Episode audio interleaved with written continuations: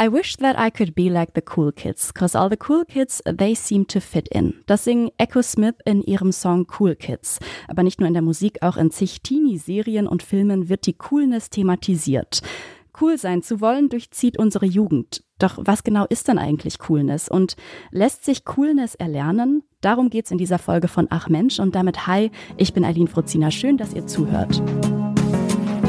Ach Mensch, Schwerpunkt Vergangenheit. Ein Detektor FM Podcast in Kooperation mit der Max Planck Gesellschaft. Menschen, die wir cool finden, können unerreichbar wirken und gleichzeitig wollen wir so sein wie sie und das selbst, wenn wir diese Menschen überhaupt nicht kennen. Was bedeutet es heute cool zu sein und wie hat sich diese Wirkungskategorie geschichtlich verändert? Um herauszufinden, inwieweit Coolness kulturell geformt und inszeniert ist und wie sie sich historisch erforschen lässt, spreche ich mit Kerstin Maria Pahl. Sie forscht im Gebiet der Geschichte der Gefühle am Max-Planck-Institut für Bildungsforschung in Berlin.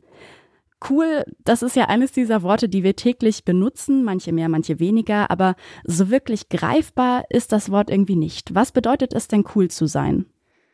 Da das ist tatsächlich eine Frage, mit der Sie schon in das Herzen des ganzen Problems stechen. Denn die Definition von Coolness ist etwas, mit der wahrscheinlich jedes Buch über Coolness beginnt, um dann zu sagen, es ist mhm. wirklich schwer zu definieren, was cool ist.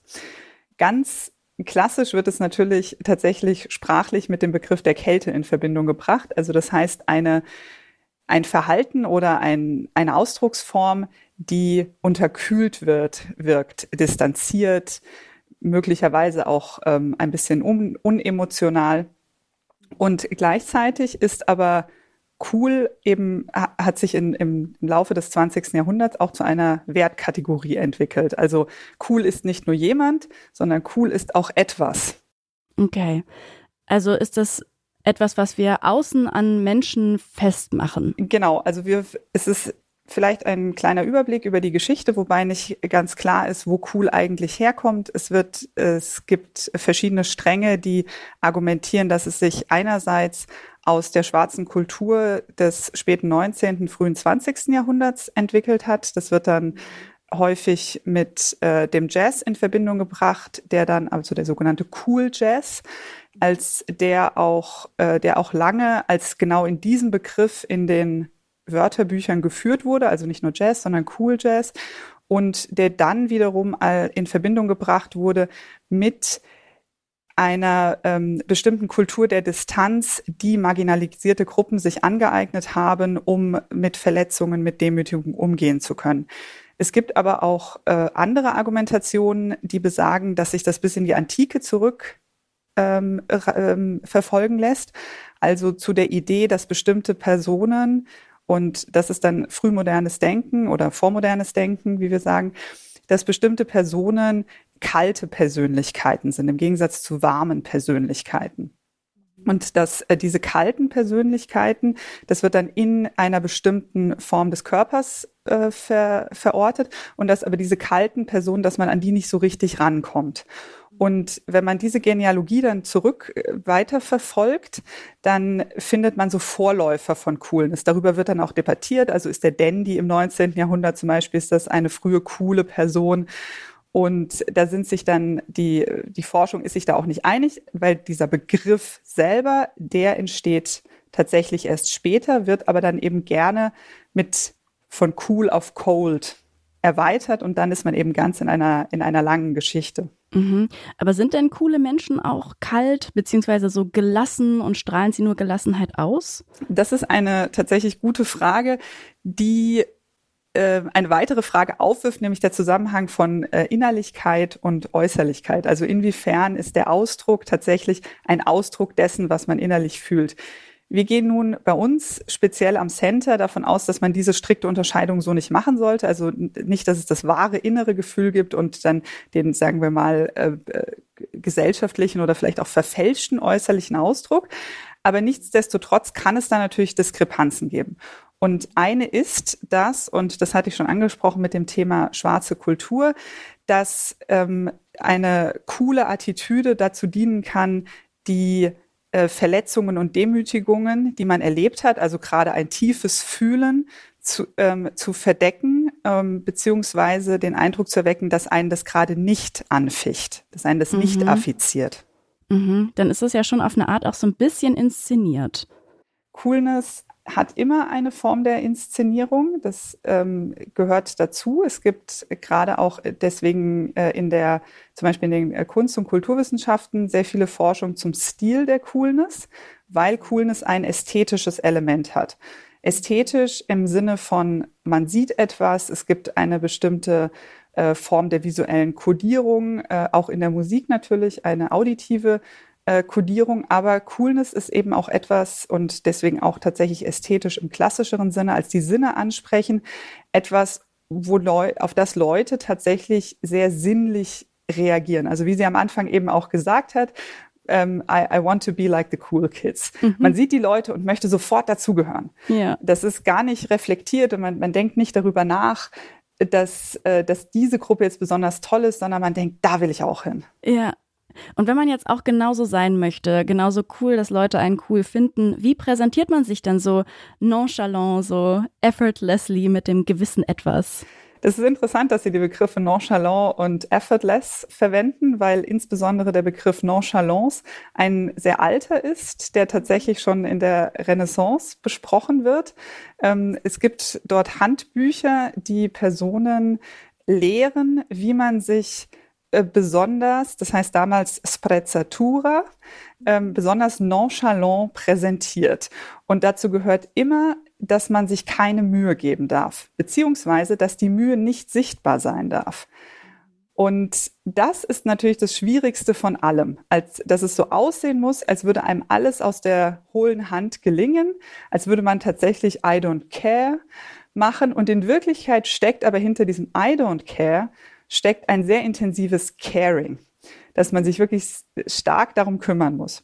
Und äh, dann kommen wir darüber wieder, das klingt jetzt erstmal alles ähm, ein bisschen lustig und positiv, aber es hat natürlich auch dann ähm, gewisse problematische Untertöne, nämlich dass wir da in Sozialdistinktionen kommen. Mhm. Also diese Handbücher, die gerade im äh, 16., 17. Jahrhundert auch äh, sehr stark herausgegeben wurden, die dienten dazu, dass man äh, in der Gesellschaft unterscheiden kann, unter anderem zwischen denen, die schon immer edel geboren waren und denen, die eben Aufsteiger waren und denen man die Mühe ansieht. Und diese Idee, dass man den Aufsteigern die Mühe ansieht, das ist ein ganz langes, eine ganz lange Denktradition, die sich auch noch im, äh, im 20. Jahrhundert ähm, findet. Also das, die, die kleinbürgerliche Anstrengung im Gegensatz zur großbürgerlichen Nonchalance zum Beispiel. Das ist so eine, so eine, eine, eine Denkfigur.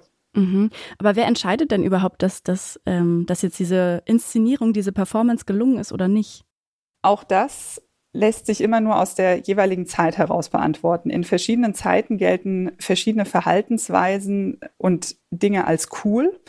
Und wie sich das dann zusammensetzt, also welche Personen, auch welcher Ausdruck, ähm, welcher Stil gerade als cool empfunden wird, das ist nicht einheitlich geregelt, sondern das findet im Zusammenspiel zwischen kleinerer Gruppe und Mehrheitsgesellschaft wiederum vor dem Hintergrund ähm, an sich auch stattfindender gesellschaftlicher Entwicklungen statt, ohne dass jetzt eine Seite einseitig darüber äh, bestimmen könnte, was jetzt gerade als cool gilt. Es kann natürlich auch sein, dass ein, zum, eben eine, ein, ein Stil from below ähm, mhm. dann adaptiert wird von einer größeren, äh, von der Mehrheitsgesellschaft, die, das, die den coolen Stil auf einmal cool finden und das eben auch sein möchten.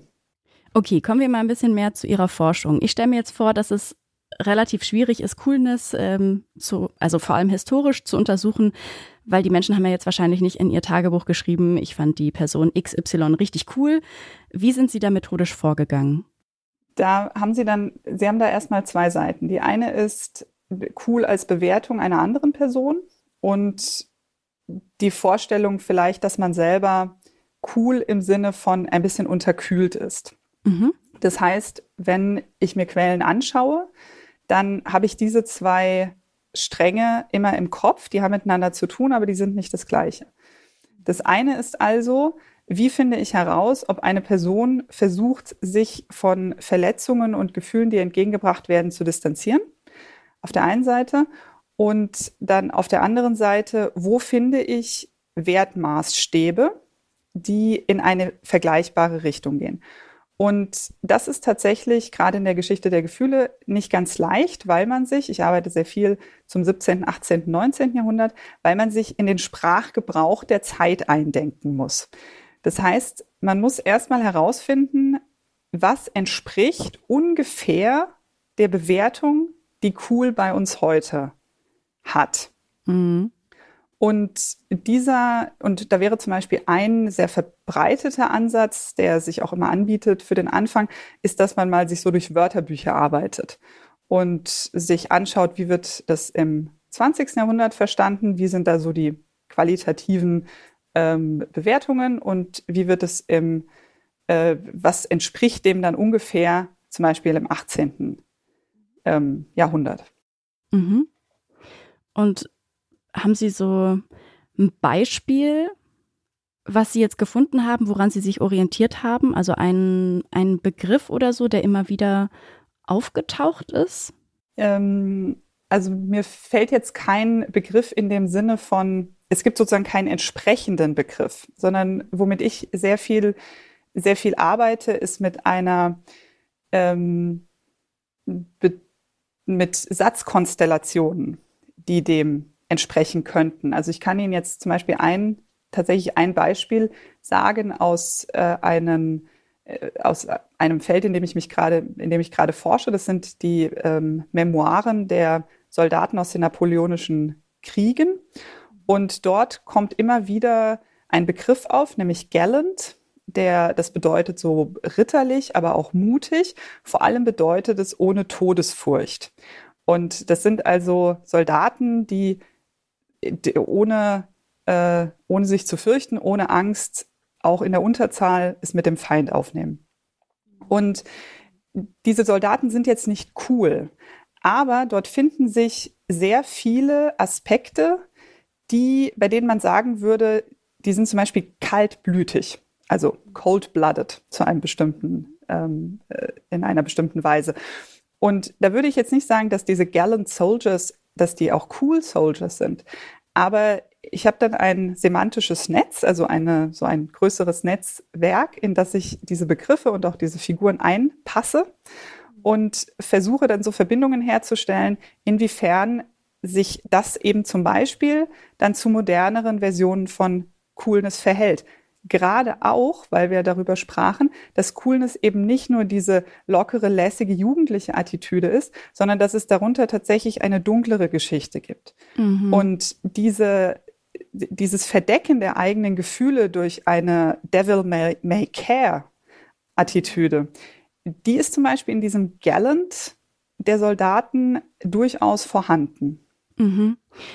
Bei Ihrer Forschung, da handelt es sich ja jetzt um ein klingt zumindest so nach einem sehr interdisziplinären Ansatz. Inwieweit hat Ihnen da denn Ihre eigene auch interdisziplinäre Ausrichtung geholfen? Sie haben ja sowohl kunstgeschichtlichen Background, Archäologie und auch Literatur studiert, soweit ich weiß. Hm, wie hilft Ihnen das in der Arbeit, die Sie jetzt tagtäglich so durchführen? Ich würde tatsächlich sagen, dass das unerlässlich für meine Forschung ist und dass mir das den Blick weitet für Ausdrücke, die sich nicht nur unmittelbar in den Quellen finden. Also zum Beispiel, wie bestimmte Stile, emotionale Stile, wie eben auch Coolness einer ist, der wird tatsächlich auch als emotionaler Stil bezeichnet, wie die nicht nur von einzelnen Personen ausgedrückt werden, sondern wie damit auch eine bestimmte Ästhetik einhergeht oder bestimmte visuelle Kodierungen. Ich denke, dass viele von uns ohne dass wir genau benennen können, was es ist. Wir würden automatisch bei vielen Bildern unterscheiden können, das ist jetzt cool oder das ist Kitsch. Das sind natürlich Wertmaßstäbe, die sind nicht festgelegt.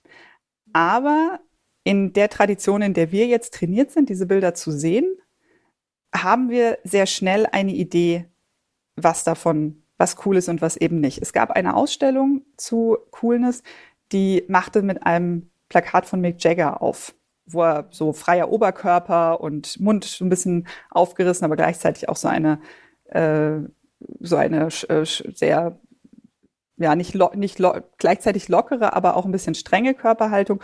Und da stand einfach nur cool dabei. Und das war dann als visuelle Chiffre genug, dass man gewusst hat, das ist natürlich cool.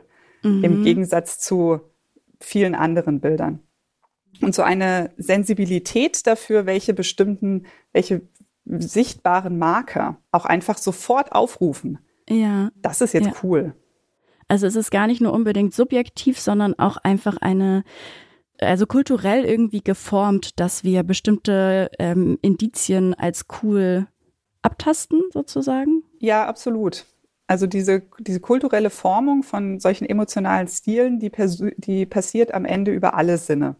Wir haben jetzt über Texte lesen und Bilder sehen gesprochen, aber Musik spielt natürlich eine ganz entscheidende Rolle mhm. in, der, ähm, in der Kultur des Cool. Und diese, dieses Ansprechen aller Sinne und dass gleichzeitig ähm, bestimmte Bilder, bestimmte Töne, bestimmte Worte mit einem Konzept in Verbindung gebracht werden, mhm. was dann dazu führt, dass wir sehr schnell das dann zum Beispiel übernehmen und diese Wertmaßstäbe eben auch anwenden.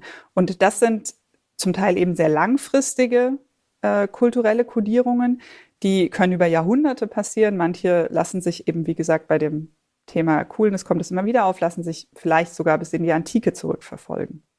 Sie haben vorhin schon eben über das Kleinbürgertum gesprochen und da klang auch so ein bisschen der Klassismus an aus heutiger Sicht. Genau. Hm, wie ist das denn heute? Was ist heute cool? Ich habe immer mal wieder den Eindruck, dass cool ein Begriff ist, der vor allem jetzt bei meiner Generation, ich bin in den 80ern geboren, also klassisches ähm, Millennial, und dass das ein Begriff ist, der mittlerweile bei meiner Generation auch fast etabliert ist als ein Begriff, den man ohne Probleme verwenden kann, um etwas als gut zu bezeichnen. Also es mhm. ist eben keine Jugendsprache mehr. Ich hatte dann vor einigen Jahren, ich bin jetzt nicht wirklich up, up, up, to date, was Jugendsprache angeht, aber ich weiß, dass als vor einigen Jahren dann das Wort sick aufkam, das ist ja echt krank, war ich, als ich das das erste Mal gehört habe, war ich total baff. Warum sollte man etwas, was gut ist, als das ist ja echt krank bezeichnen? Und insofern scheint es mir fast, als ob cool auch etwas ist, was sehr stark mit dem 20. Jahrhundert verbunden ist. Es gibt ein ähm, Buch von Peter Stearns, das ist ein, ähm, äh, ein sehr bekannter Historiker, der auch viel zu Emotionen geforscht hat, der, das heißt auch American Cool, Constructing a 20th Century Emotional Style. Und der verbindet das stark mit dieser, einer bestimmten Konsumkultur nach dem, äh, nach dem Ende des Zweiten Weltkrieges, gerade auch in Amerika und ähm, platziert das im, im 20. Jahrhundert. Das Buch ist nun auch, ähm, ent, ich glaube, entweder Ende der 90er oder Anfang der 2000er erschienen, so dass das also auch jetzt keinen Ausblick in dem Sinne bieten kann. Aber ich glaube, dass er in mancher Hinsicht damit schon einen, einen Punkt getroffen hat.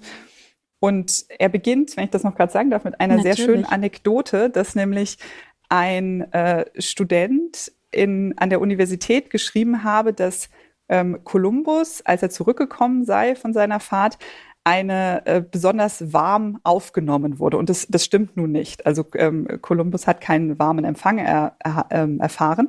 Und dann, als er gefragt wurde, warum, der Student gefragt wurde, warum er diesen Fehler gemacht hat, habe er also gesagt, da stand, he received a cool reception. Und er hat dieses cool ganz automatisch in einen tollen Empfang übersetzt, obwohl damit gemeint war, er hat einen unterkühlten Empfang mhm, ähm, mhm. bekommen. Und ich frage mich, ob solche Formen von Missverständnis, ob die heute noch passieren würden oder ob wir nicht wieder, ob nicht sozusagen ganz klar ist, dass in diesem Zusammenhang cool tatsächlich nichts anderes als unterkühlt heißen würde. Mhm.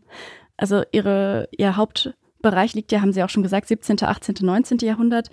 Können Sie trotzdem was dazu sagen, dass ich habe das Gefühl, natürlich seit den letzten Jahren, vor allem durch Social Media und die Konsumgesellschaft, die sich da weiterentwickelt hat, dass sich Coolness schon nochmal anders entwickelt hat, auch mit diesem Star-Kult, der irgendwie so ein bisschen herrscht. Sind die besonders cool, weil es doch irgendwie eine Art, nicht von Klassismus gibt, aber eine Art von eine Person, die bekannt ist, macht etwas und alle finden das cool, einfach nur, weil diese Person Einfluss hat angesehen ist? Die Frage, und das geht dann tatsächlich ein bisschen in die Richtung Konsumkultur, die Frage, inwiefern man sich einen coolen Stil kaufen kann oder, äh, oder auch nicht, beziehungsweise inwiefern da eben eine bestimmte Form der, äh, der Macht dahinter ist. Natürlich ist Coolness kulturelles Kapital. Mhm. Insofern spielt es als eine Währung in der Gesellschaft eine Rolle. Die Frage ist eben, inwiefern man Kapital dazu nutzen kann, sich Coolness zu kaufen. Es gab bei äh, Lana Del Rey gab es diese Diskussion, ist das wirklich gut, was sie macht, oder ist es eben nur gut, weil sie Geld im Hintergrund hat, äh, das dazu führen kann, dass sie dann diese coolen Videos äh, produziert. Und äh, das zu beantworten ist tatsächlich ist tatsächlich sehr schwer, weil man dafür erstmal die Strukturen der sogenannten Celebrity Culture untersuchen müsste. Was sorgt überhaupt dafür, dass Leute äh, berühmt werden oder nicht berühmt werden und dann eben auch als Marker von cool gelten können? Werden sie berühmt, weil sie cool sind oder sind sie dann cool, weil sie berühmt sind? Ist es vielleicht bei manchen, wir hatten das jetzt mit bei dem Thema Nachhaltigkeit zum Beispiel, dass äh, Gruppen cool wurden, die sehr lange extrem altmodisch galten. Also Firmen zum Beispiel, die in Deutschland weiterhin produzieren, äh, die galten ewig von gestern und auf einmal war es cool dass die nicht aus, abgewandert sind. Das, und es gab, Jägermeister ist ja dafür bekannt geworden, dass sie diese, dieses Rebranding geschafft haben von diesem Altherren-Drink zu etwas und das äh, verblüfft immer äh, Anglophone, die dann nach Deutschland kommen, dass bei uns Jägermeister nicht dieser mega coole äh, Drink ist, der in fancy Bars äh, ausgeschenkt wird. Ja. Ja. Ähm, das heißt, man kann zum Beispiel auch einfach lang genug dabei sein und sich nicht verändert haben und dann wird man auch irgendwann wieder, ähm, wieder cool. Das heißt, das sind äh, sehr schwierige Strukturen, äh, die, die ähm, man, die es erstmal zu durchschauen gilt. Mhm. Aber wichtig scheint mir dennoch eine in sich konsistente Argumentation, dass man eine gewisse Distanz von der Mehrheitsgesellschaft hat. Und das kann zum Beispiel sein, wie bei Jägermeister oder eben Firmen, die in Deutschland weiter produzieren, dass sie sich nicht verbiegen lassen. Mhm. Unsere Distanz ist, wir sind immer gleich geblieben. Ja. Und bei anderen kann das sein, ich, äh, äh, ich distanziere mich ganz bewusst jetzt von dem, was jetzt gerade passiert. Mhm. Okay. Inwieweit ist denn Ihre Forschung beziehungsweise auch die Ergebnisse Ihrer Forschung, inwieweit sind die für uns jetzt relevant? Was können wir daraus ableiten? Grundsätzlich ganz all, allgemein haben wir am Institut, arbeiten wir darauf hin, auch das Wissen zu verbreiten, dass Gefühle nichts nur Subjektives und Universelles sind, sondern dass sie, und darüber haben wir jetzt ja auch ähm, schön gesprochen, dass das eben kulturelle Formen gibt. Aber eben nicht nur kulturelle Formen des Ausdrucks, sondern dass es auch diese Scheidung zwischen innerem, einem echten Gefühl, was historisch immer gleich bleibt, und einem äh, äußeren Ausdruck, der sich dann vielleicht verändert, dass das an sich schon ein, äh, ja, eine, eine, falsche, eine falsche Vorstellung ist.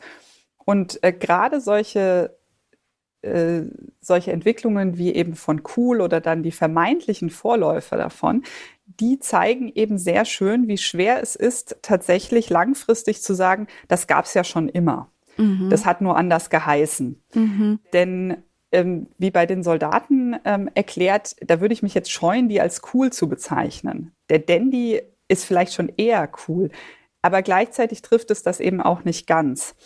Und diese, dass also die Genealogien oder also die Rekonstruktion dieser Genealogien einerseits etwas über die jeweiligen Gesellschaften natürlich aussagt, inwiefern dann wiederum auch diese Stile und dieses Empfinden in die Gesellschaften reingewirkt hat, mhm. einerseits, aber eben auch sich darüber klar zu werden, dass wo die Brüche liegen und wo man eben keine direkten Verbindungen ziehen kann, was glaube ich, viele gerne machen würden und was auch verführerisch ist, mhm.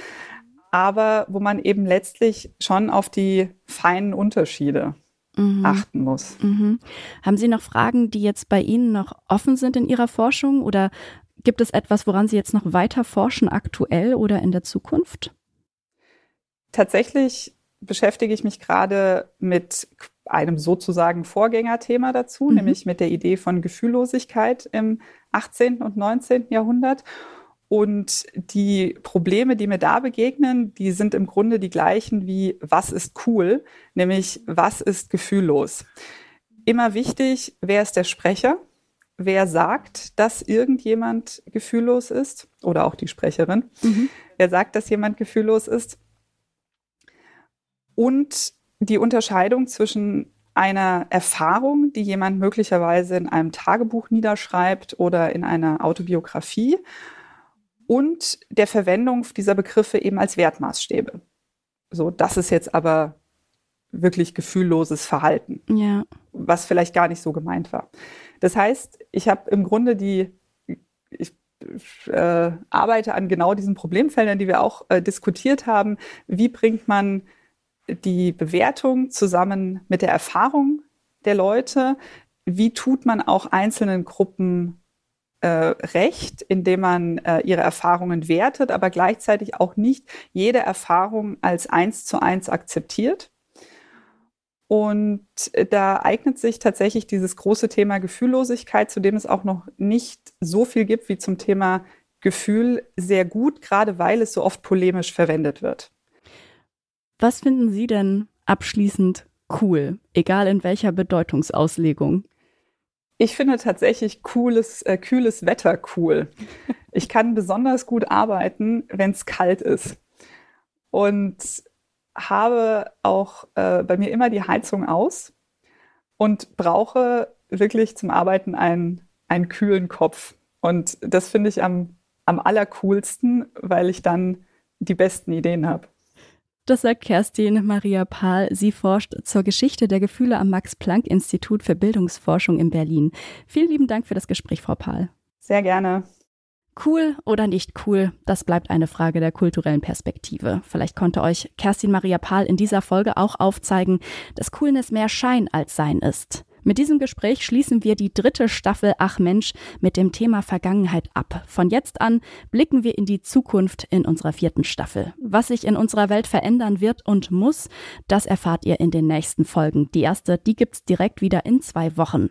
Wenn ihr die und alle weiteren Folgen der Zukunftsstaffel nicht verpassen möchtet, dann folgt doch diesem Podcast, dann landet jede neue Folge direkt in eurem Feed.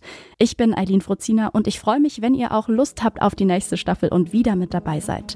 Bis dahin, ciao. Ach Mensch, Schwerpunkt Vergangenheit. Ein Detektor FM Podcast in Kooperation mit der Max Planck Gesellschaft.